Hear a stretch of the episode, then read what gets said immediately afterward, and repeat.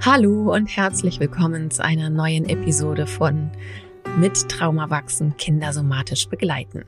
Diesmal mit einer Special-Folge sozusagen für dich, denn ich habe eine Gästin. Heute ist Mascha zu Besuch. Mascha auf Instagram kennst, findest du sie unter Monkey Mind Meditation.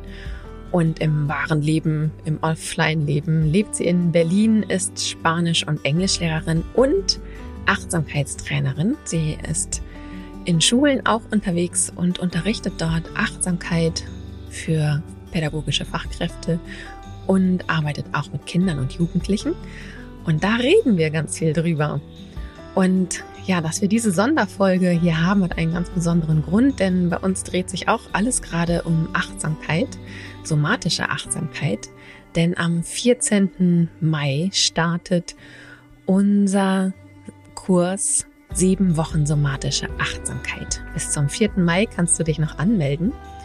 Und am Ende der Folge erzähle ich auch ein bisschen über den Kurs, was wir dort alles machen. Ich kann dir auf jeden Fall schon mal sagen, alle, die sich für den Kurs anmelden, bekommen automatisch das Achtsamkeitstagebuch dazu, das somatische Achtsamkeitstagebuch, was Elsa und ich zusammen erstellt haben. Ich inhaltlich, Elsa grafisch und es ist 160 Seiten dick geworden. Ich habe es noch nicht in der Hand gehabt, es ist gerade noch im Druck. Ich freue mich tierisch drauf und ich freue mich auch super auf den Kurs. Ich werde ihn selber mitmachen, denn ich möchte auch gerne mehr Achtsamkeit in meinen Alltag integrieren. Manchmal gerät mir das nämlich so ein bisschen aus dem Blick und dann bin ich viel zu viel am Arbeiten. Genau, auch über solche Sachen sprechen Mascha und ich. Also ich wünsche dir ganz viel Freude und gute Erkenntnisse bei dieser Folge. Jetzt geht es los hier. Hallo Mascha, schön, dass du da bist. Und das ist jetzt ganz aufregend, weil wir tatsächlich in einem Raum sitzen, uns angucken können. Und das hatte ich tatsächlich in der Podcastaufnahme noch nie. Von daher ist das äh, ein bisschen aufregend auch für mich. Und ich freue mich sehr, dass du da bist.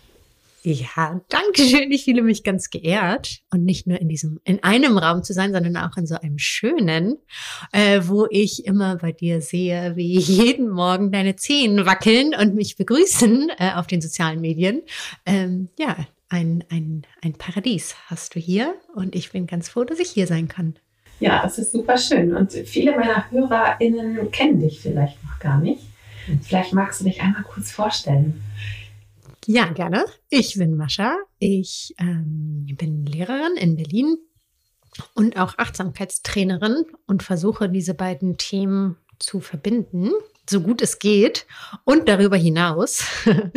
ähm, genau, ich bin ähm, MBSR-Lehrerin. Ich weiß nicht, ob das deine HörerInnen erkennen. Das ähm, ist ein ähm, achtwöchiges Programm und es das heißt Mindfulness-Based Stress Reduction. Also auch ein Programm, ähnlich wie euer tolles Programm, was äh, sich ganz viel mit Achtsamkeit beschäftigt, was ähm, ja, was die Achtsamkeit in ihrem Ursprung so versucht, ein bisschen ähm, nicht festzuhalten, aber ähm, ich sage immer so schön, Achtsamkeit ist nicht nur äh, oder nicht Mandala malen, sondern da gehört ja noch ganz viel mehr dazu und dass es da Menschen gibt, die sich darum kümmern, auch die Qualität und die Tiefe dieses Themas zu bewahren. Das ist äh, mir ganz wichtig und auch vielen anderen Menschen auf der Welt. Und ähm, genau dafür stehe ich ein. Ich arbeite mit Kindern und Jugendlichen auch zusammen, äh, mache mit denen in der Schule natürlich Unterricht, aber auch ähm, Achtsamkeitsübungen, habe das in den Unterricht integriert und äh, arbeite zusätzlich dann auch natürlich mit den LehrerInnen und auch pädagogischen Fachkräften, die es ja an einer Schule auch gibt.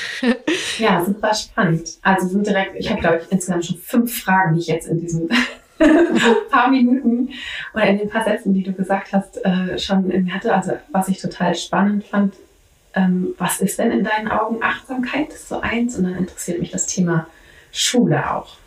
Mhm. Vielleicht magst du mit der Achtsamkeit anfangen. Was ist, was, was ist Achtsamkeit überhaupt? ja, das ist eine schöne und auch äh, gruselige Frage. Ähm, und ich glaube, wenn man mich diese Frage ähm, sieben Tage in der Woche jeweils stellen würde, würde ich auch sieben verschiedene Antworten jeden Tag geben, weil das ja etwas ist, was ähm, ja ganz schwer in Worten zu greifen ist. Und es geht ja ums Hier und Jetzt. Irgendwie schon, oder? Dieser sogenannte äh, berühmte Moment, im Moment sein. Ähm, genau, das bedeutet das natürlich auch. Also ich kann ja mal sagen, was es für mich in diesem Augenblick bedeutet. und zwar bedeutet das bei mir sein und im Körper sein, spüren, was, ja, was ist gerade so los, wie geht es mir, was brauche ich gerade, welche Gedanken sind präsent in meinem Geist, welche Gefühle sind da, in welcher Stimmung bin ich, wie fühlt sich mein Körper so an.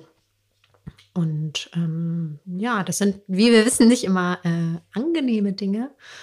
Und Achtsamkeit ist unter anderem auch die Fähigkeit, mit dem zu sein, was ist. Also es hat ganz viel Akzeptanz dabei. Also es gibt ja den schönen Spruch, you cannot uh, stop the waves, but you can learn to surf. Und das verbinde ich irgendwie damit. Also dem Leben äh, mit all seinen Höhen und Tiefen begegnen und nicht dem Leben hinterherrennen oder davon, davor weglaufen, sondern mit dem Leben zu sein, so im Fluss zu sein. Und das äh, kann ich mit Hilfe von Achtsamkeit. Also ich habe es gelernt und habe gemerkt, für mich geht dieses Konzept ganz gut auf. Cool. Gab es da irgendwie einen Special Moment, der dich zur Achtsamkeitspraxis irgendwie gebracht hat? Special Moment, also es ist sozusagen darauf hinausgelaufen, weil ich ganz lange, viele Jahre überhaupt nicht auf mich selbst geachtet habe und äh, mit meinem Körper und mit meinem Geist so durch das Leben geschritten bin und aber nie darauf wirklich meinen Fokus gelegt hatte. Also alles war, also es ist einfach alles so passiert. Das Leben ist so mir passiert und ähm, ja, ich habe versucht, äh, wie es so ist, den Erwartungen von außen zu entsprechen, zum Beispiel beruflich, und habe ähm, einfach immer weitergemacht, ohne irgendwie mal stehen zu bleiben und mich selber zu fragen, was machst du hier eigentlich und willst du das und ist es gut für dich? Und äh, irgendwann gab es dann den Punkt so, äh, jetzt geht es hier aber irgendwie nicht weiter. Das äh, alles, was im Inneren war, das war so unangenehm und so ja, furchterregend irgendwie, dass, ähm, dass ich in so einer fetten Krise einfach gelandet bin und dann ähm, ins Kloster gegangen bin, also in ein buddhistisches Kloster und da äh, einen Vipassana-Kurs gemacht habe und da zum ersten Mal tatsächlich, ich kann es mir heutzutage kaum noch vorstellen, dass ich das vorher nicht gemacht habe, wie ein Leben ohne überhaupt möglich ist. Aber äh, ab dann habe ich meinen Blick nach innen gerichtet und habe gesehen, ja, äh, crazy. Alles, was da innen drin vorgeht, zeigt sich dann auch im Außen. Und ähm, im Außen können wir nicht immer alles ändern. Es gibt ja doch ganz viele Dinge, denen wir uns irgendwie anpassen müssen. Und ähm, ich kann aber ganz oft meine Haltung zum Beispiel ändern oder ja, mit diesem schwierigen Sein und es nicht unterdrücken oder nicht davon davor davonlaufen. Und ähm, das ist so ein ganz schöner Ansatz, der ja, mir gezeigt hatte, das ist wie so eine gute Anleitung, wie man durchs Leben kommen kann. Was aber, also das heißt nicht, dass man alles Schreckliche ertragen muss, oder? die Wellen, die, wie gesagt, die Wellen kommen und gehen und wir surfen auf ihn. Also nein, wir äh, können das aber wahrnehmen. Und ich glaube, der entscheidende Unterschied ist, dass wir darauf nicht reagieren, also ganz reaktiv sind und dann äh, ganz schnell irgendwie was ändern müssen, sondern es erst erstmal kurz, zumindest für einen Moment damit sein können und dann äh, mit ganz klarem Kopf und, äh, und weisem Herz entscheiden können, was in der Situation das Beste ist. Mhm. Ja, das ist für mich auch immer wieder der wirklich der entscheidende Unterschied, eine Entscheidung treffen zu können und nicht wie du es am Anfang so gesagt hast, dass dein Leben so gelebt wird und von außen mhm. so die Wege und Weichen äh, gestellt werden, sondern dass du Entscheidungen triffst. Und dafür braucht es ja eben diese Innenschau, diesen Kontakt mhm. zu dir selber, dass du erstmal weißt, was will ich denn eigentlich? Habe ich lieber Lust auf Schokolade oder habe ich Lust auf Nudeln oder? Sehr wichtig. Oder will ich Sport machen oder gerade schwimmen gehen oder was auch immer? Ja. Wie spüre ich das überhaupt? Wie merke ich das überhaupt? Mhm. Und das haben, also das ist meine pra äh, Erfahrung aus der Praxis, dass das ganz viele Menschen tatsächlich verlernt haben. Mhm. Ja, das ist auch gar kein Wunder, glaube ich. Unsere Aufmerksamkeit, das höchste Gut unserer Gesellschaft, wird ja auch überall die ganze Zeit abgezogen. und äh, in Handys gestopft. Und das wird ja, wir werden ja darauf konditioniert, dass wir ganz schnell gelangweilt sind zum Beispiel oder unsere Aufmerksamkeit von einem zum nächsten Punkt springt. Und ähm, also ich äh, ziele jetzt sozusagen auf die Digitalisierung ab, die ich überhaupt gar nicht schlecht finde, aber dass wir uns dessen auch bewusst sind, dass, es, dass das passiert. Und wenn wir zum Beispiel die äh, sozialen Medien nutzen, dass wir dann einfach wissen, aha, das passiert in mir, ist das gut für mich, dass ich das auch spüre und nicht erst, äh, wenn ich im Burnout bin oder ähm, erschöpft am Boden liege und mich dann frage, huch, was ist jetzt eigentlich passiert, sondern dass ich das in dem Moment schon wahrnehmen kann und dann wie gesagt, entscheiden kann, tut mir das eigentlich hier gerade gut oder nicht. Mhm. Hm. Und diese Achtsamkeit, dieses sich wahrnehmen, die eigenen Bedürfnisse wahrzunehmen, ich erlebe das, also wenn ich auf Spielplätze gehe, zum Beispiel, oder jetzt gehe ich nicht mehr so viel auf Spielplätze, meine Kinder sind ja schon älter, wie oft ich da irgendwie erlebt habe, wie, äh, es ist doch noch gar nicht 12 Uhr, du kannst doch jetzt noch keinen Hunger haben. Mhm. Also wo ne, durch die erwachsene Bezugsperson von außen erklärt wird, dass das Gefühl, was da gerade im Bauch ist oder sonst wo im Körper ist oder das, was das Kind gerade wahrnimmt, nicht stimmt mhm. und nicht mit Hunger in Verbindung gebracht wird, sondern die Uhrzeit mhm. im Grunde das Essverhalten vorgibt. vorgibt. Und da wird es ja regelrecht abtrainiert, dass wir auf diese inneren Geräusche, das, mhm. innere, dass das innere Lauschen irgendwie einen Wert hat, dass wir da irgendwie was über uns erzählt bekommen. Mhm. Und das finde ich tatsächlich etwas, was wir uns aber ich will mir das gerne zurückholen. Und das mhm. ist ein Weg. Also ich habe ihn auch irgendwann angefangen, diesen Weg, mir meine Wahrnehmung für mich selber zurückzuholen. Mhm. Du Glückliche. ja, aber das ist witzig, dass du das mit dem Hunger sagst in der Zeit, weil mir geht es heute als erwachsene Frau immer noch so, dass ich gucke, ey, wie spät ist es denn jetzt eigentlich? Ist es jetzt Zeit für das Mittagessen oder äh, kann ich jetzt schon Abendessen? Und ich so, hä, wer entscheidet das jetzt hier eigentlich? Die Uhr mhm. oder ob ich noch irgendwas danach mache oder so oder wirklich mein Körpergefühl? Mhm. Ja, ja, und das vergesse ich tatsächlich äh, trotz dessen ich es äh, regelmäßig praktiziere, ähm, auch immer wieder. Ich sehe das zum Beispiel. Ähm, daran, dass äh, ja mein Körper hat äh, wie so einen eigenen Kopf sozusagen. Der hat Bock irgendwie auf andere Dinge, die ich manchmal machen will und äh, dagegen zu arbeiten ist meistens äh, keine gute Idee. Also ähm, nicht auf Toilette zu gehen. äh, ja, das ist, äh, endet nicht so gut. Ich mache das natürlich dann irgendwann, aber mir passt es meistens nicht, wenn ich mich gerade hingesetzt habe äh, und anfangen will zu arbeiten, dann wieder aufzustehen. Ah, jetzt muss er aufs Klo, dann, dann hat er noch Durst, dann, äh, dann braucht er Bewegung und ich will eigentlich gerade, weiß ich nicht, ein Buch lesen oder arbeiten. Und ja, und da nicht gegen den Körper zu arbeiten, sondern irgendwie den nochmal kennenzulernen und ähm, ja, dann im Einklang damit zu leben, so gut es geht. Ja, beziehungsweise bewusste Entscheidungen zu treffen. Ne? Also gestern Abend zum Beispiel, ich habe gestern einige Videos aufgenommen und wollte die unbedingt noch schneiden, damit ich heute den Tag hier frei habe, mit dir eben auch draußen im Grünen sitzen zu können und ordentlich mhm. quatschen zu können und nicht noch irgendwie so im Hinterkopf zu haben, oh, jetzt muss ich noch das und das machen und so. Und dann habe ich Abend gegessen und habe mich dann da dran gesetzt und dann wurde es irgendwie später und ich hatte hier gerade Internetprobleme und dann hat das alles ein bisschen länger gedauert und dachte, dann merkte ich schon, oh, ich werde müde, ich habe es gemerkt. Und gleichzeitig hatte ich diesen Wunsch, ne, das ist ja im mhm. Grunde ein zweites Bedürfnis, was aufgetaucht ist, oh, ich will das so gerne noch fertig machen. Ach komm, noch eben. Das sind relativ kurze Videos, die dauern auch nicht so lange zu bearbeiten, nicht so lange zum Hochladen. Und ja, schwupps war es 2 Uhr. Aber es war eine bewusste Entscheidung weil ich die Umstände wusste. Ich wusste, ich kann heute irgendwie ausschlafen. Mhm. Ich habe keinen Wecker, der klingelt. Wir hatten uns spät genug verabredet, mhm. sodass ich ohne Wecker schlafen konnte. Und dann konnte ich für mich entscheiden, okay, ich kann dieses Bedürfnis Müdigkeit und gehe ins Bett, Kati, für den Moment ignorieren, aber ich habe eine bewusste Entscheidung getroffen und das war in Ordnung für mich. Und wenn wir das aber eben nicht mitbekommen, dann sind wir, dann sind wir in so einem Strom drin, den wir ja überhaupt nicht selber beeinflussen können. Mhm. Genau, da fällt mir auch das Thema Grenzen zu ein. Ne? Wenn ich eine, über eine Grenze gehe, kann ich das bewusst machen und mal machen oder unterbewusst und dann halt die ganze Zeit. Und ich glaube, da liegt der Hund begraben. Sozusagen. Ja, also dieses, das ist für mich in ganz vielen Bereichen einfach dieses bewusste Entscheidungen zu mhm. treffen. Und, und ich meine, unser Alltag Ne, wenn ich jetzt irgendwie Zeit habe, alles klar, ich nehme zehn Minuten Zeit, setze mich hin, meditiere, gehe ich jetzt ins Bett, mache ich die Videos fertig, gehe ich ins Bett, mache die Videos fertig. Ah, okay, jetzt weiß ich's. Aber der Alltag ist ja meistens gar nicht so, dass wir uns diese Zeit nehmen können, um wirklich auf allen Ebenen total genau hinschauen zu können. Mhm. Unser Alltag ist ja ganz oft so zack, zack und ich muss eine Entscheidung treffen. Mhm. Also die Entscheidung muss jetzt mhm. eigentlich sein. Und dafür finde ich es total hilfreich, diese Achtsamkeitspraxis zu haben, wo ich mir die Zeit nehmen kann, um wirklich genau zu erforschen, auf welchen Ebenen teilt mir mein Körper eigentlich was irgendwie mit. Und wenn ich das ja das mache, dann, dann lerne ich ja auch, ne?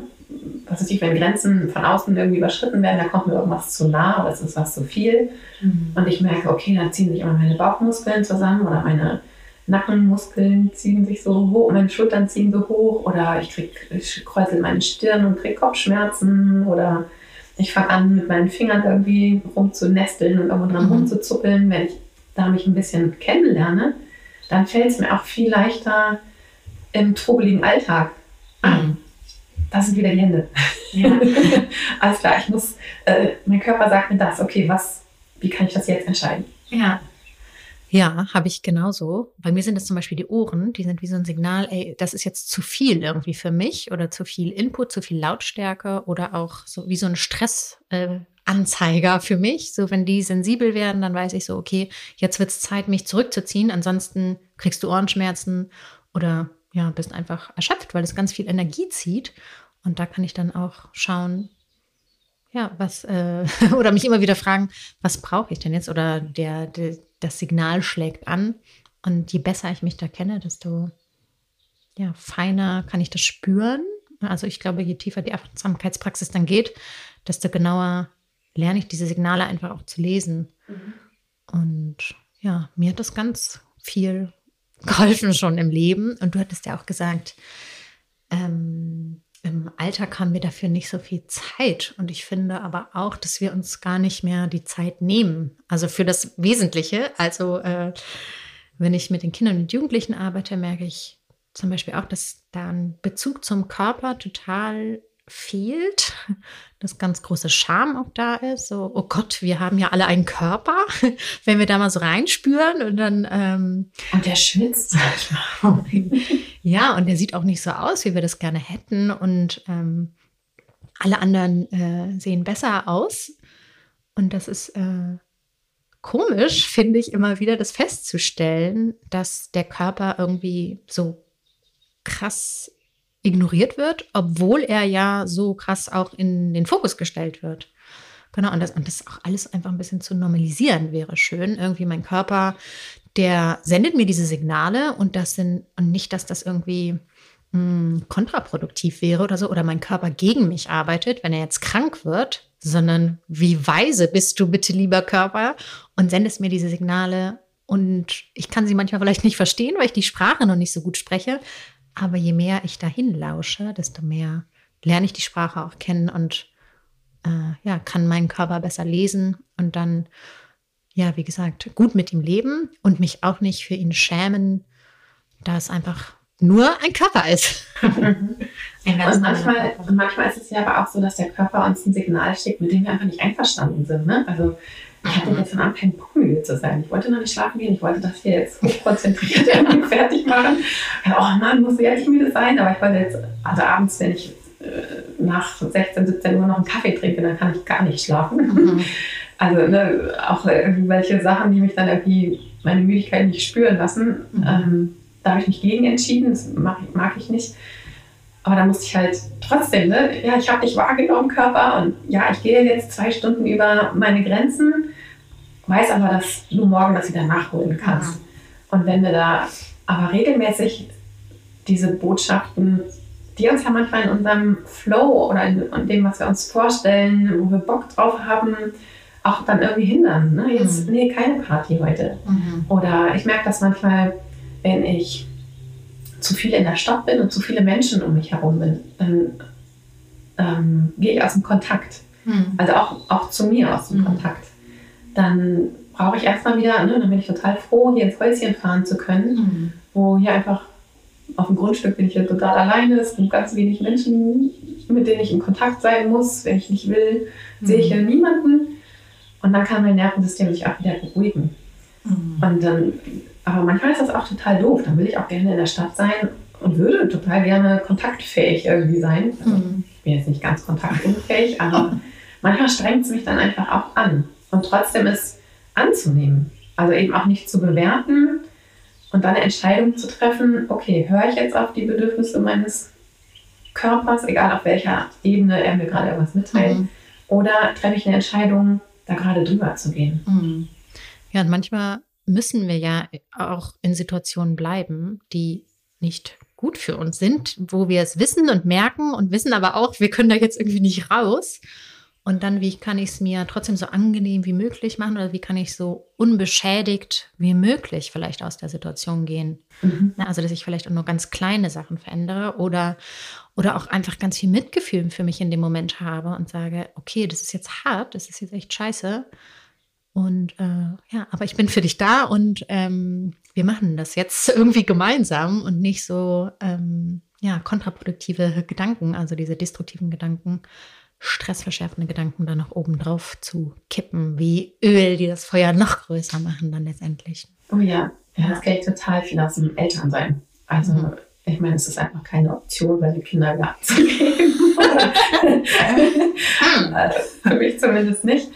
Ähm, ja, und sie brauchten mich auch in Situationen oder mussten versorgt werden, haben nachts geschrien, wollten irgendwas von mir, obwohl ich eigentlich ne, sämtliche Körperebenen, sämtliche Achtsamkeitsebenen haben signalisiert, ich will meine Ruhe. Mhm. und es war aber egal. Also mhm. da musste ich drüber gehen und, und, und dann habe ich auch, und dann hat mir die Achtsamkeitspraxis eben auch geholfen oder mein, mein auf mich lauschen. Okay, also manchmal war ich auch völlig genervt davon. Mhm. aber es hat im Endeffekt ja mir Kraft auch noch gesaugt, gesaugt, dieses genervt zu sein. Okay, jetzt bin ich in dieser Situation und muss immer meine Grenze gehen. Verdammte Scheiße. Ähm, es hat den Kontakt zu meinen Kindern auch natürlich nicht mhm. äh, heilsamer oder freundlich gestaltet. Mhm. Und wenn ich dann aber es geschafft habe, alles klar, die Situation ist gerade wie es ist, es anzunehmen, mhm. in dem Augenblick konnte ich nicht immer was anders machen. Ich habe dann im Nachhinein konnte ich immer mal wieder ne, meinen Alltag auch umstrukturieren und gucken, dass ich woanders zum Beispiel Schlaf herbekomme oder sowas. Aber in der Situation liebevoll mit mir selber zu sein, auch liebevoll die Situation äh, muss auch nicht immer liebevoll sein, aber sie, sie anzunehmen. Akzeptierend. Ja. ja, sie zu akzeptieren, das hat bei mir tatsächlich ganz viel verändert. Insofern, dass es mich nicht noch mehr Energie gekostet hat. Mhm. Und jetzt hast du vorhin gesagt, ne, du, bist, äh, du bist ja in der Schule, du bist Lehrerin und bringst die Achtsamkeit auch dort in die Schule. Was verändert das in der Schule, bevor wir darüber sprechen, wie du das überhaupt machst? Ja, eigentlich kann ich da bei deinem Beispiel, was du gerade gesagt hast, vielleicht ganz gut anknüpfen, weil eventuell war es ja so, dass wenn du als Elternteil äh, mit dir selbst in Verbindung warst und achtsam mit der Situation umgegangen bist, dass sich das dann auch auf deine Kinder übertragen hat. Also dass die Situation so ein bisschen entschärft wurde, dadurch, dass halt nicht noch mehr Öl ins Feuer gegossen wurde. Und so ähnlich erlebe ich das in der Schule auch, nämlich wenn es Lehrpersonen gibt, die äh, Achtsamkeit praktizieren, die vielleicht regelmäßig äh, in Retreats gehen oder die einfach in Verbindung mit sich selbst stehen. Und dann ähm, LehrerInnen sind natürlich auch oft gestresst, ähm, wie ja alle anderen Menschen auch. Aber es gibt viele äh, stressige Situationen im, im, im Schulalltag. Und ähm, ja, da die Ruhe zu bewahren und es nicht auf die anderen zu übertragen und dann 30 rasende Kinder dazu haben, sondern dann auch mal zu sagen, ich weiß jetzt nicht weiter. Dieses Nichtwissen auch zum Beispiel zu akzeptieren und nicht äh, der super äh, oder Lehrerin zu sein, das ist so eine Sache, die, glaube ich, sehr hilfreich ist und dass die Kinder auch lernen und auch Jugendlichen so erstmal, man muss nicht alles wissen, es ist okay, nicht alles zu wissen. Man kann einfach mal dastehen und auch nicht weiter wissen, auch gerade wenn alles, man plant ja irgendwie, wie es so ungefähr sein soll. Und äh, es wird ja oft anders, weil das Leben einfach so ist. Und dann, ähm, ja, wie gehe ich dann damit um? Raste ich dann selber aus oder werde ich wütend? Oder ähm, ja, was kommen da für Gefühle in mir hoch, die wahrzunehmen und ähm, damit zu sein und gucken, ob das dann passend ist, aus diesen Gefühlen heraus zu agieren oder nicht.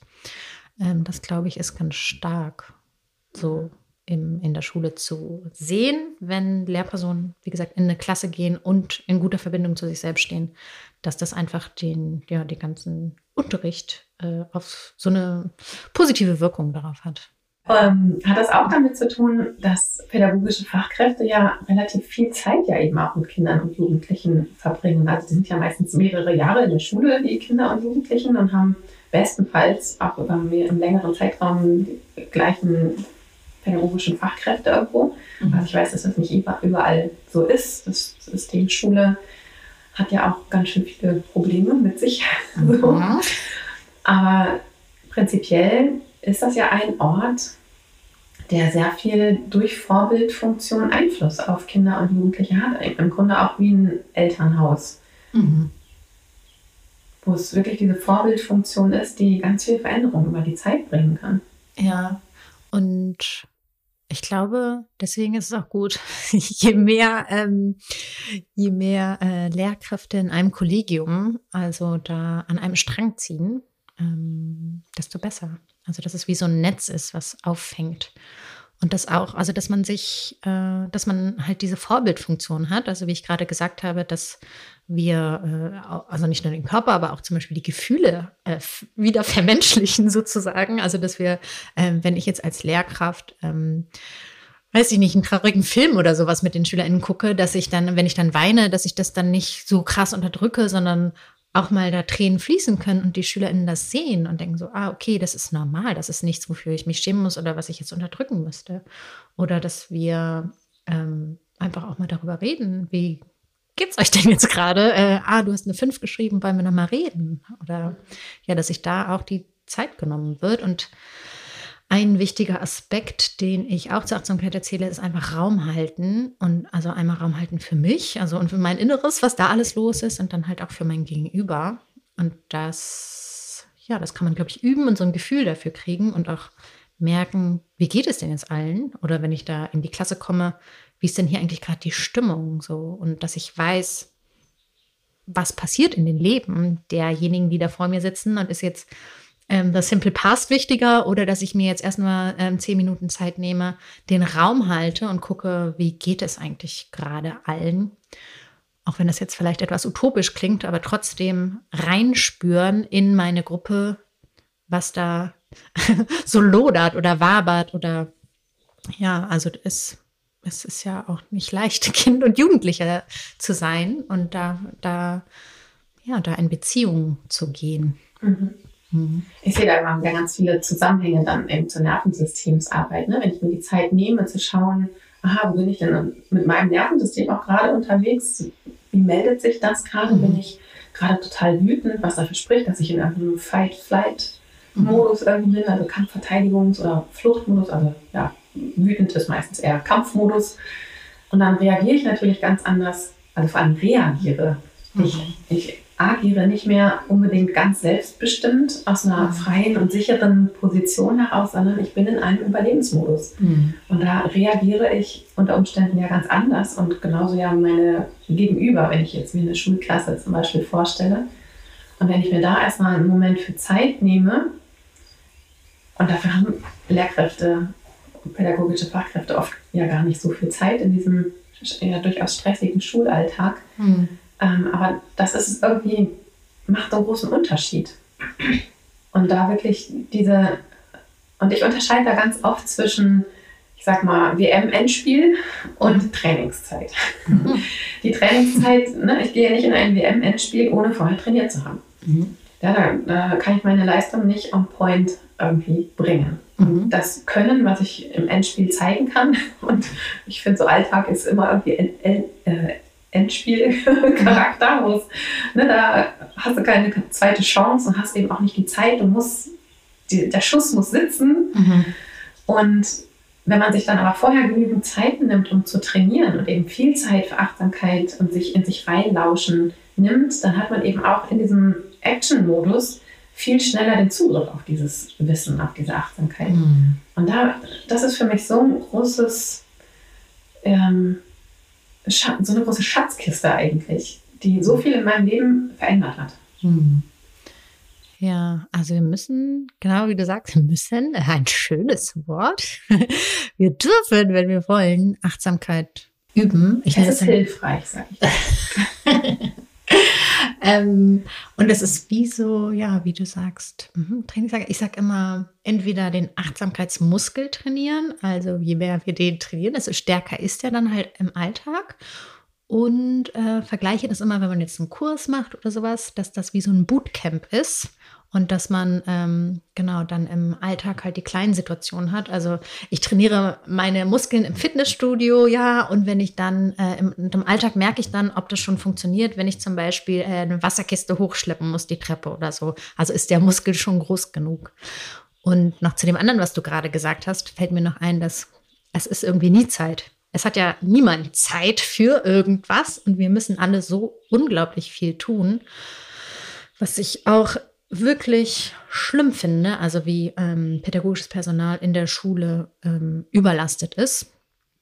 Und ähm, diese Dinge, aber ich glaube, wir müssen uns dafür ganz dringend Zeit nehmen, weil sonst äh, das System in sich irgendwie so ein bisschen kollabieren wird, glaube ich.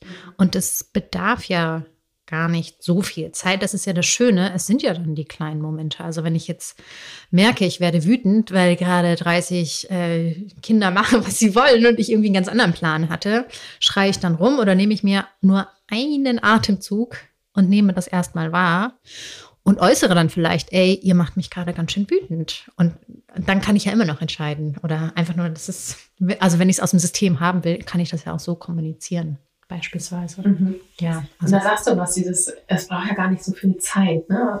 Ähm, mein Lieblingsort für Achtsamkeitsübungen oder um irgendwas zu etablieren oder auch SOS-Übungen zu machen oder was auch immer, ist ja mein Lieblingsort die Toilette. Interessant. ja, alle, die, die mich schon länger verfolgen, die wissen das, dass ich das in allen meinen Seminaren immer sage. Mach den Aufkleber dahin, wo du, wo du vom Klo aus wissend hinguckst. Ähm, das ist, also wir, meine Kinder sind jetzt groß genug, die kommen jetzt nicht mehr mit mir auf die Toilette. Das ist also ein Ort, wo ich meistens alleine bin, wo ich auch ne, selten ein Handy mit dabei habe, selten irgendwie was anderes zu tun habe als das, was man auf dem Klo tut. Und da habe ich Kapazität frei.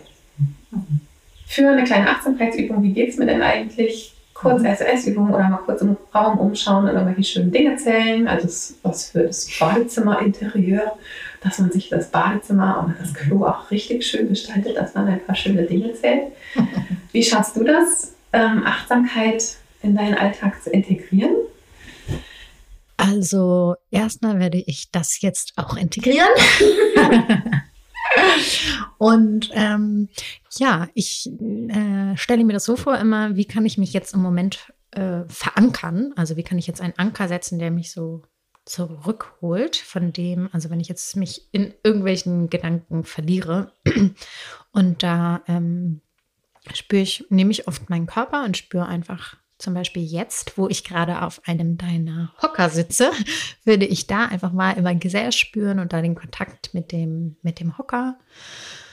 Einfach mal raus aus allem, also aus diesem Tun-Modus, aus diesem immer machen, machen, machen, machen, machen, äh, zurückkommen in den Sein-Modus. Also egal, was ich gerade mache, das stehen und liegen lassen und dann halt in dieses Spüren kommen. Das kann einmal der Körper sein oder ich mag auch einfach den Atem gerne und da einfach spüren, wie die Bauchdecke hochgeht und sich dann wieder senkt.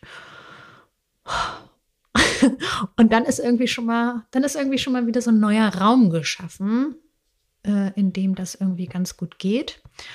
Und ja, das sind, glaube ich, so meine die zwei ersten Dinge, die mir jetzt so spontan einfallen, die, die mich ja täglich begleiten. Mhm.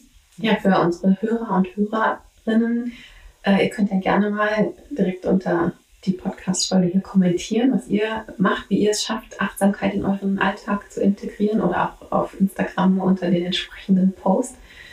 Da gibt es sicherlich einige, die da gerne mehr Tipps noch hätten. Mhm.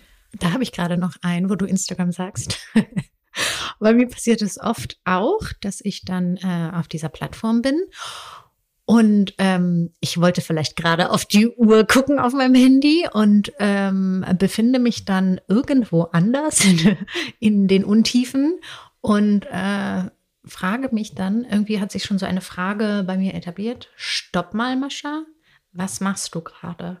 Und dann äh, gucke ich mir dieses Bild oder Reel oder was auch immer an und so, hm, ich weiß es nicht. Okay, brauche ich das jetzt? Die Antwort ist meistens nein und dann lege ich es wieder zurück. Also auch da immer wieder zurückkommen, in den Dialog mit sich selbst treten und gucken, bin ich gerade eigentlich präsent und was bringt mir das, was ich gerade tue? Also tut mir das gut?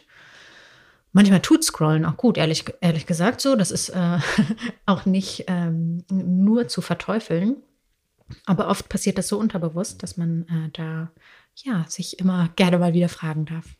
Das stimmt, das kenne ich auch von mir. Also ich habe ja, ich habe dir vorhin auch schon erzählt, ich habe mir jetzt ein Diensthandy zugelegt und schmeiße Instagram von meinem privaten Handy runter. Ähm, weil ich da auch, ne, ich gehe auch irgendwie, genauso wie du es gerade gesagt hast, ich will einfach nur auf die Uhr gucken oder es kam irgendwie eine SMS oder ich wollte irgendjemand was schreiben und dann, ich weiß nicht, wie es geschieht, bin ich bei Instagram. ich kann den Weg nicht wieder zurückverfolgen. Und dann merke ich das irgendwann und gehe wieder, leg das Handy weg und gehe wieder an den Ort zurück, wo ich war. Und dann fällt mir ein, ach, du hattest aber ja einen anderen Grund, warum du an dein Handy gegangen bist. Und ich lasse mich manchmal so schnell von anderen Dingen ablenken.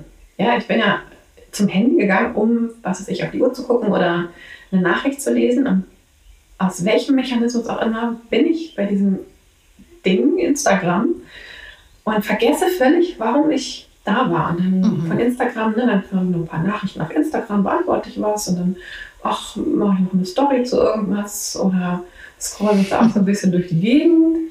Und dann werde ich hier auch wieder abgelenkt und da und dann kommen ganz andere Nachrichten.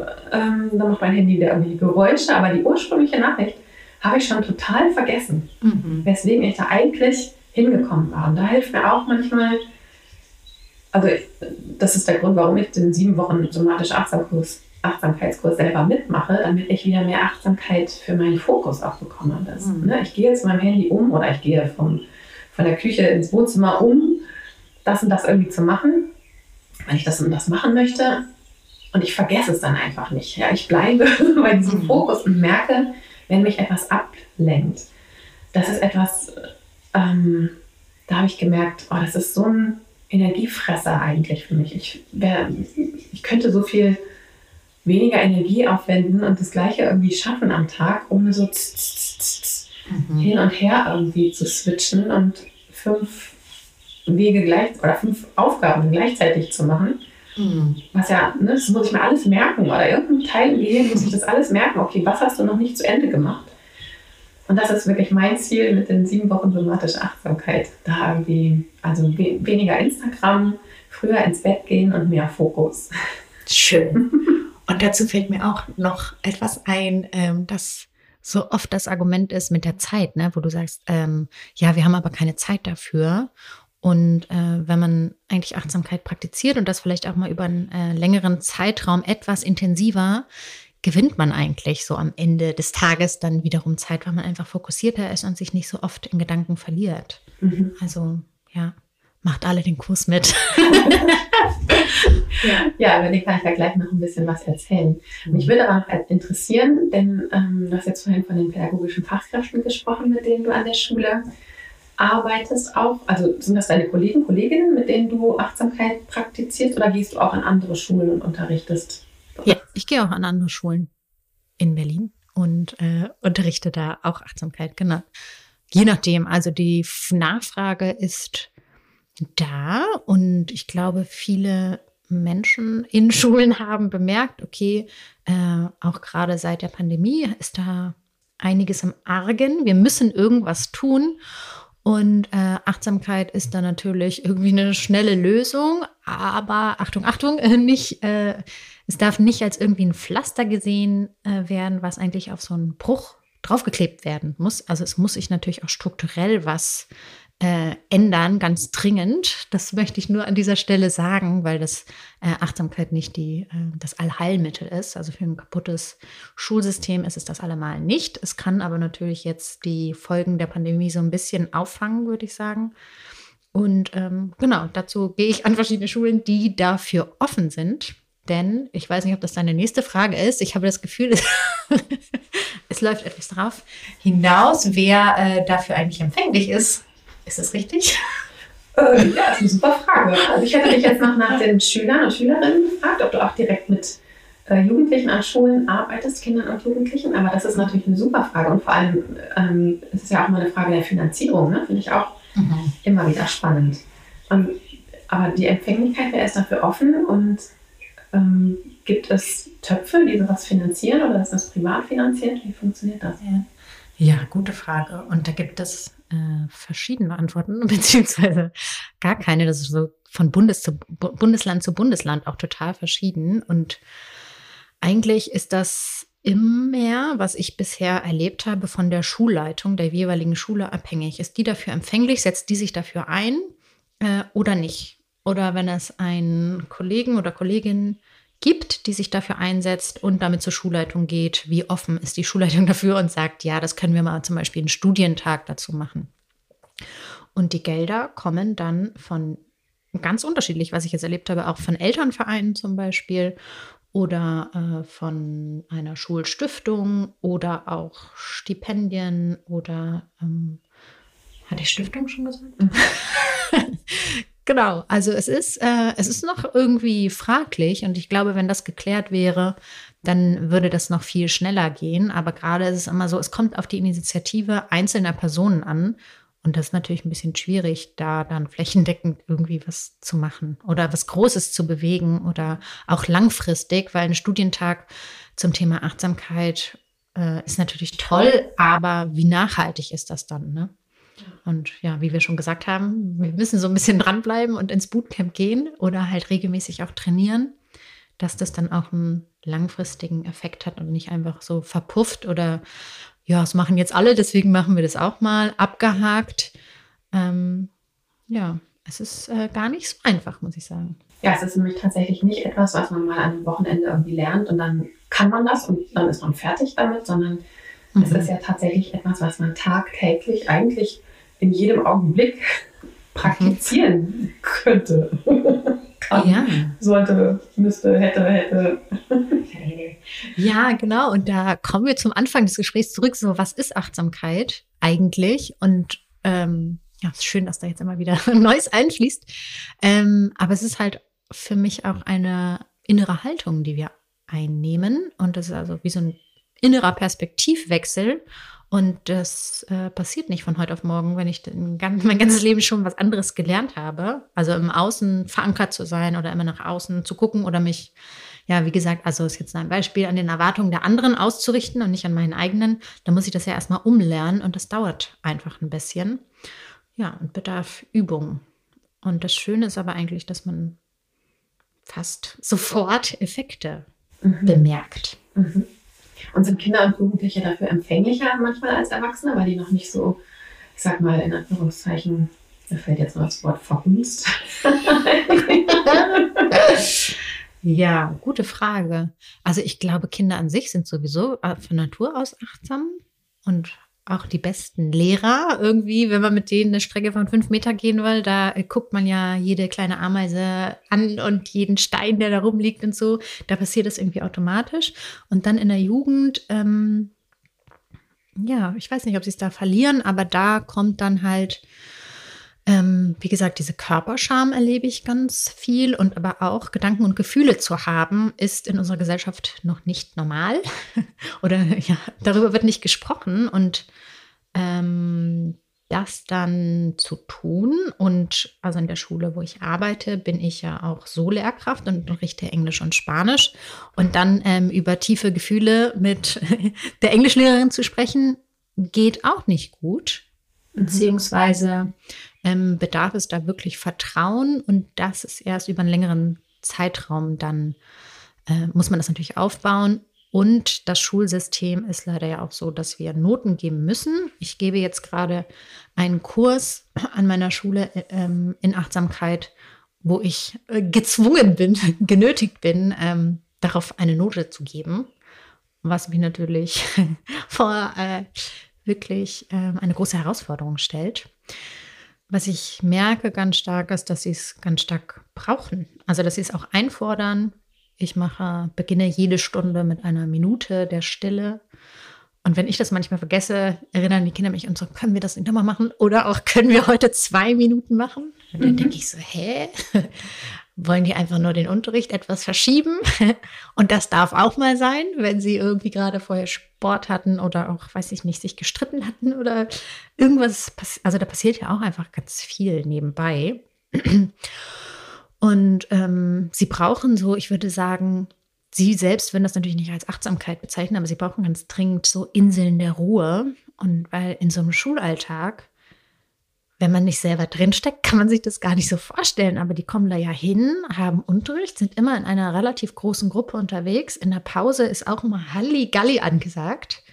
Also selbst an einer ähm, ähm, sieben, also einer weiterführenden Schule, äh, nicht nur an der Grundschule, ist einfach immer ganz viel los und so ein Moment zum Durchatmen oder zum Runterkommen, das gibt es eigentlich fast gar nicht. Und schon alleine das würde reichen, wenn die sich zurückziehen können, wenn sie so einen Rückzugsort haben, wo die sich sicher fühlen, wo die ja auch frei von Bewertung sind, frei von Beobachtung und einfach nur sie selbst sein können, was dann ja irgendwie auch mit Achtsamkeit zu tun hat. Ist ja auch egal, wie wir es nennen, aber sie brauchen irgendwie einen Rückzugsort, wo sie ihre Akkus wieder aufladen können. Und wir würden es wahrscheinlich heute Selbstfürsorge und Selbstliebe praktizieren nennen. Aber ja, das alleine würde schon reichen. Aus Therapeutinnen-Sicht und aus meiner Nervensystemsicht würde ich sagen, es ist ein Zeitraum, wo ihr Nervensystem Zeit hat, sich zu regulieren. Einfach mhm. auch ein bisschen, also Dinge zu integrieren, die sie gerade erlebt haben. Ne, wenn sie in der Pause waren und vielleicht Actionreiches irgendwie gemacht haben, sei es äh, Tischtennis, gespielt haben mhm. oder sich gestritten haben oder was auch immer, dass der Sympathikus und auch das Adrenalin sich aber auch wieder abbauen kann, sich alles wieder ein bisschen regulieren kann und mhm. erlebt es eben auch integriert werden kann. Das ist natürlich, wenn die ganze Zeit Action, Action, Action, Action, Action mhm. ist, ist es total schwierig, eben auch aufmerksam im Unterricht dann zu bleiben. Also ich kenne von Ali Duarte, das ist auch ein SE, äh, sozusagen, also aus Brasilien, bei dem habe ich ganz viele Kurse gemacht in der Arbeit mit Kindern und er hat so ein Fünf-Phasen-Modell entwickelt. Tune into Children heißt das und der geht davon aus, es gibt so eine Phase von Pause und dann kommt eine Phase der Readiness, der Bereitschaft, wo mhm. die Aktivierung auch im System ne, so ein bisschen hochgeht. So, aha, was passiert jetzt? Und dann kommt, es sieht dann aus wie so ein Looping, wo im Kreis Action und Interaction, also Aktion und Interaktion, da kommt Bewegung oder da kommt Input und Austausch und und dann braucht es aber eben auch den Ausstieg wieder aus diesem Looping, die Phase der Integration, wo es dann auch vom Energieniveau wieder ein bisschen runtergeht und dann geht sie da in den Pausemoment und dann kommt das nächste, oh, da ist wieder was Interessantes, okay, was machen wir hier? Ah, oh, wow, wow, Action, Action, Action, Interaction und dann eben auch da wieder rauskommen. Und wenn da so gar keine Pausen sind, dann heißt das ja eigentlich, da ist die ganze Zeit Action, Action, Action, Action, Action, Action, Action, Action, Action, Action, Action, Action. Mhm. Und da ist keine Zeit mehr für Neugierde, da ist keine Zeit mehr, um das Erlebte zu integrieren. Und das macht natürlich ganz viele Schwierigkeiten. Mhm. Ja, die merken wir ja alle. ja, und diese Momente der Achtsamkeit finde ich da also da, wenn ich mit Kindern arbeite, versuche ich denen dann auch, okay, wann, wann fängst du an zu merken, dass sich etwas anfängt für dich ins Unangenehme zu verändern. Mhm. Also da ist auch eine ganz, ne, wann sind die ersten Anzeichen der Vorboten, bevor du merkst, dass mhm. dahin versuchen wir mit unserer Achtsamkeit irgendwie zu kommen. Und das ist ne, mhm. Kinder, die Panikattacken haben, Erwachsene genauso, oder die mit Migräne zu tun haben oder ähm, äh, ungesundes Essverhalten entwickelt haben. Denn das sind ja ganz oft irgendwelche Regulationsstrategien des Körpers, also auch Migräne und auch Pan Panikattacken sind Mechanismen des Körpers, um irgendwie wieder sich zu regulieren, mhm. um mit irgendwas umzugehen, was zu viel da ist, häufig. Oder auch ungesundes Essverhalten. Und da aber früh genug zu merken, wann das irgendwie anfängt und wie sich das bemerkbar macht, dann hat man ja eben auch noch viel mehr Möglichkeiten, mhm. da irgendwie was dran zu machen. Aber das kann ich mir vorstellen, dass das im Schulalltag total fehlt, diese äh, Pausen dafür, um überhaupt mhm. da eine Achtsamkeit zu entwickeln. Und wir, wir, sind alle nicht achtsam, also wir können von der Physiologie her gar nicht achtsam sein, wenn wir in so einem hohen Ding, Ding, Ding, Ding, Ding unterwegs mhm. sind. Also da ist der ventrale Vagus oft gar nicht aktiv genug, damit wir uns überhaupt wahrnehmen können. Also es braucht eine gewisse Ruhe aber es braucht gewisse Ressourcen im Körper, damit wir überhaupt diese technischen Voraussetzungen mhm. für Achtsamkeit zur Verfügung haben, damit die nicht mhm. anders irgendwo eingebunden sind. Mhm. Ja, das äh, kannst du ja mal weiterleiten an die Schulen, weil da muss ich in dem äh, Zweig sozusagen muss ich ganz, ganz viel ändern. Also warum ist es eigentlich nicht so? Und wie äh, sehr wird dann auch zu Hause darauf geachtet, ne? Und wie kann man sich dann regulieren? Und ist es auch möglich, sich mit Hilfe äh, des Handys zum Beispiel zu regulieren? Fahre ich dann wirklich überhaupt irgendwann mal runter oder geht es dann nicht irgendwie weiter auf einer anderen Ebene? Mhm. Ja. Ja, richtig spannend wird es ja dann, wenn dann die Regulations- oder Achtsamkeits-App auf dem Handy ja. ist. Genau. Mhm. Mhm. Ja, ich versuche das ja, also ne, mit dem sieben Wochen somatische Achtsamkeit ist natürlich auch ein Online-Kurs, den man eben von überall irgendwie machen kann. Zu jeder Tages- und Nachtzeit kann man da mitmachen. Es gibt zwar Live-Veranstaltungen, es gibt eine Anfangs- und eine Endveranstaltung und dazwischen gibt es verschiedene Live-Veranstaltungen, mit denen wir dann jede Woche zum Beispiel starten und mhm. die Woche aber auch gemeinsam abschließen und reflektieren, was in der Woche irgendwie war. Aber es gibt eben auch dieses äh, somatische Achtsamkeitstagebuch dazu. Mhm. Das ist ein 160 Seiten dickes Ding geworden. Mhm. Elsa hat das gestaltet. Es ist super schön geworden. Ich kann dir das gleich noch als PDF. Yes, please. Ich bin ganz gespannt. Ist noch in der Druckerei. Wir erhalten das in den nächsten Tagen und dann geht es an alle, die den somatischen Achtsamkeitskurs die sieben Wochen mit uns zusammen haben, wird es dann rausgeschickt. Und äh, so hat man dann eben schon auch die Möglichkeit, ne, man guckt sich einmal die Infovideos an, es ist so 20 bis 30 Minuten Infovideo pro Woche und dann gibt es Audio-Meditationen, die man machen kann, wenn man möchte. Man muss es aber auch gar nicht. Man kann das einfach auch mit dem Buch einfach machen. Man ist nicht auf die Technik angewiesen. Ähm, wir nutzen aber jetzt halt Online-Kanäle, um dran zu bleiben, um uns mit anderen zu ver vernetzen. Wir haben eine Signalgruppe, wo sich Teilnehmende austauschen können. Ich werde da immer mal ein paar interessante Inputs reinbringen, vielleicht auch einfach ein Video hier aus dem Häuschen, ein paar Vogelgezwitscher, wo man sich einfach eine Minute Zeit nehmen kann, um mal bewusst zu lauschen oder bewusst zu schauen mhm. und wirklich diese Achtsamkeit zu praktizieren. Und ich finde es aber einfach wichtig, dass die Achtsamkeit nicht an, an digitale Medien gebunden sein. Also ne, Achtsamkeit mhm. ist was Analoges. Schon, ja. Und äh, die Frage ist, wie können wir digitale Medien da nutzen, um sie uns zunutze zu machen, dass wir uns ähm, daran erinnern, achtsam zu sein, dass wir dranbleiben. Also meine Erfahrung ist immer, dass die meisten Menschen irgendwie wissen, was sie eigentlich tun müssten, wir haben alle irgendwie Tools an der Hand, Werkzeuge an der Hand, Dinge, die ihnen eigentlich gut täten. Mhm. Das Ding ist einfach, sie zu machen und dran zu bleiben. Ja, das ist immer so. Ähm, und was sind da deine besten Tipps für?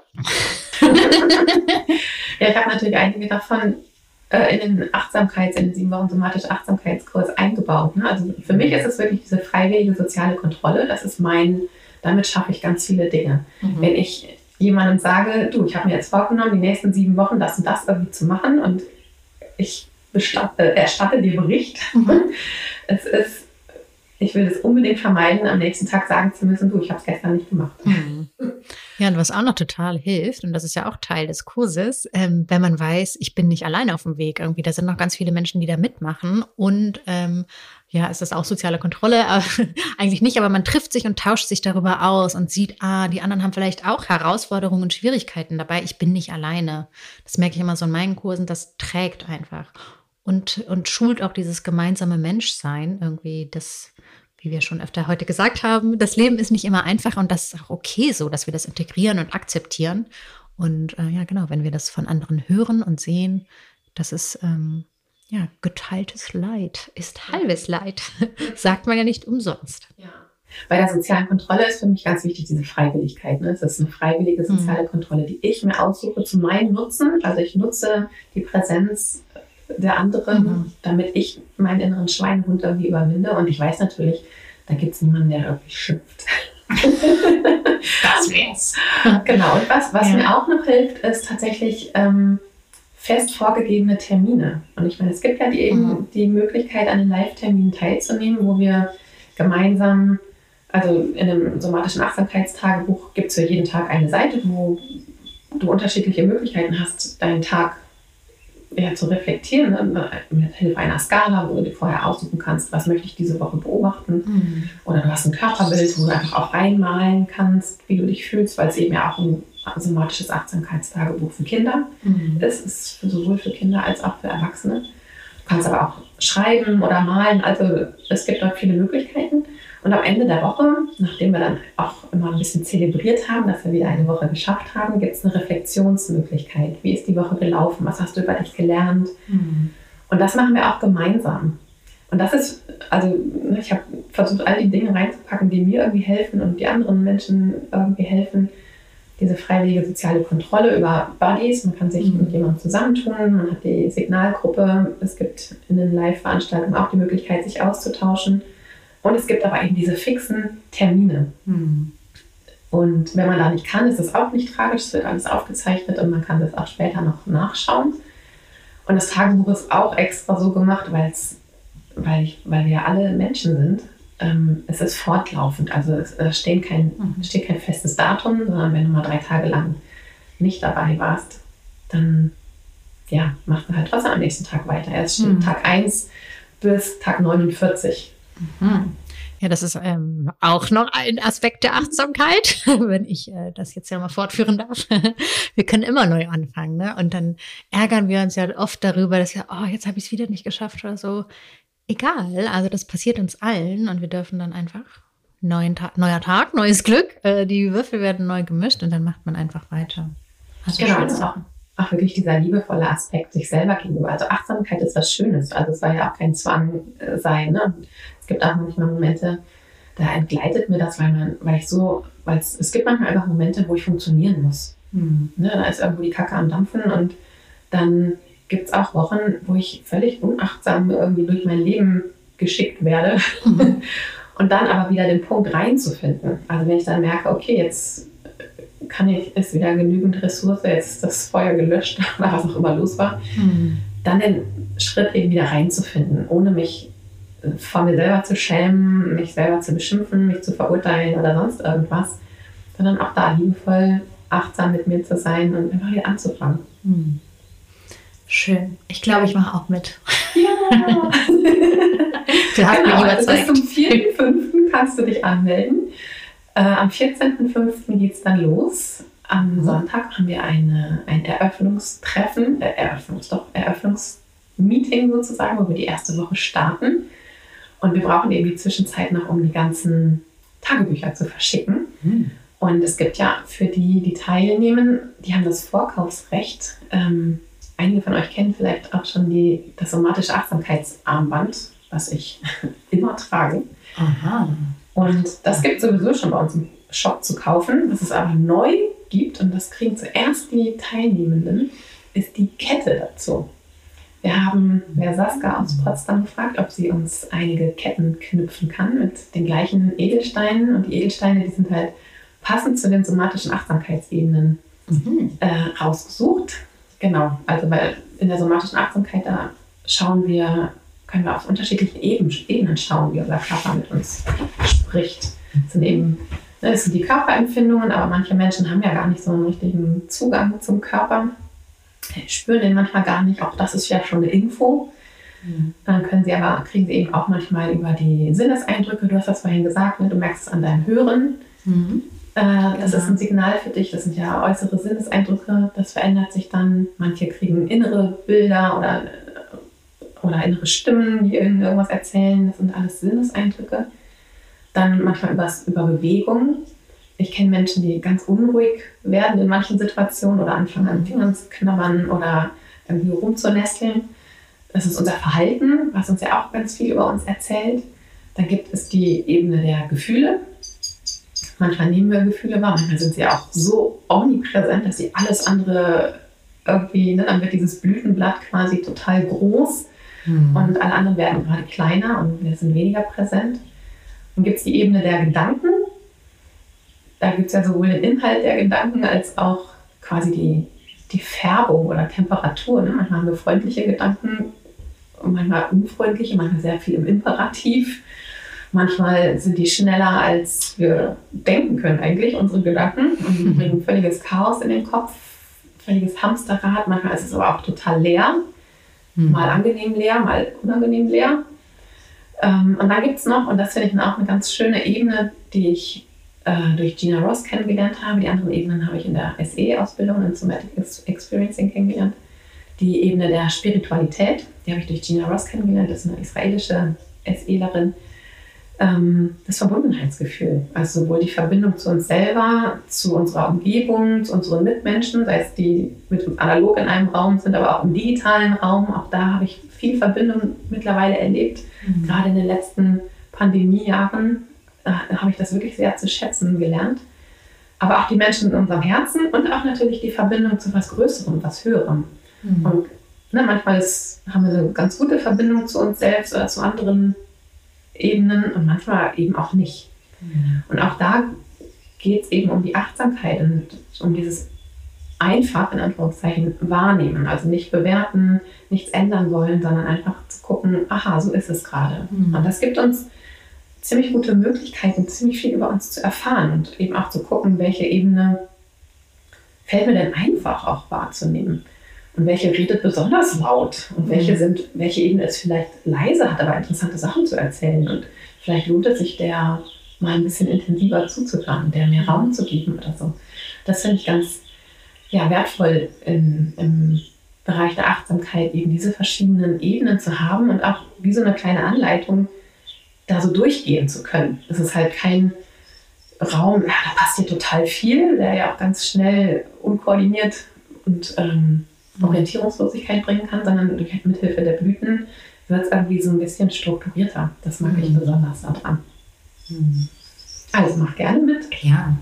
Und es sieht auch äh, sehr schön aus, muss ich sagen. Ja, ich finde die Blüte auch richtig schön. Elsa, die ist einfach super. Liebe Grüße an Elsa. Ja. Toll gemacht. Genau, zu jeder dieser Ebenen, so kam ich ja da drauf, ähm, ich habe nämlich ein tolles Team. Wir haben noch Dorina im Team und Dorinas Papa, der ist nämlich Edelsteintherapeut. Und Mhm. dann haben wir den angehauen und haben gesagt, Klaus, ähm, kannst du uns zu jeder der Ebenen einen passenden Edelstein raussuchen? Mhm. Und da gibt es also wirklich so eine kleine Broschüre auch dann zu, zum Armband und zur Kette jeweils dazu, wo ein bisschen was über die Edelsteine dann auch beschrieben ist und was die eben mit dieser Achtsamkeitsebene zu Mhm. tun haben. Cool. Und ich trage dieses Armband, also das Armband trage ich jetzt bestimmt schon anderthalb Jahre durchgängig. Also Mhm, ich setze das nie ab, eigentlich wieder zum Duschen, Schlafen, Schwimmen, Sport, was auch immer. Mhm.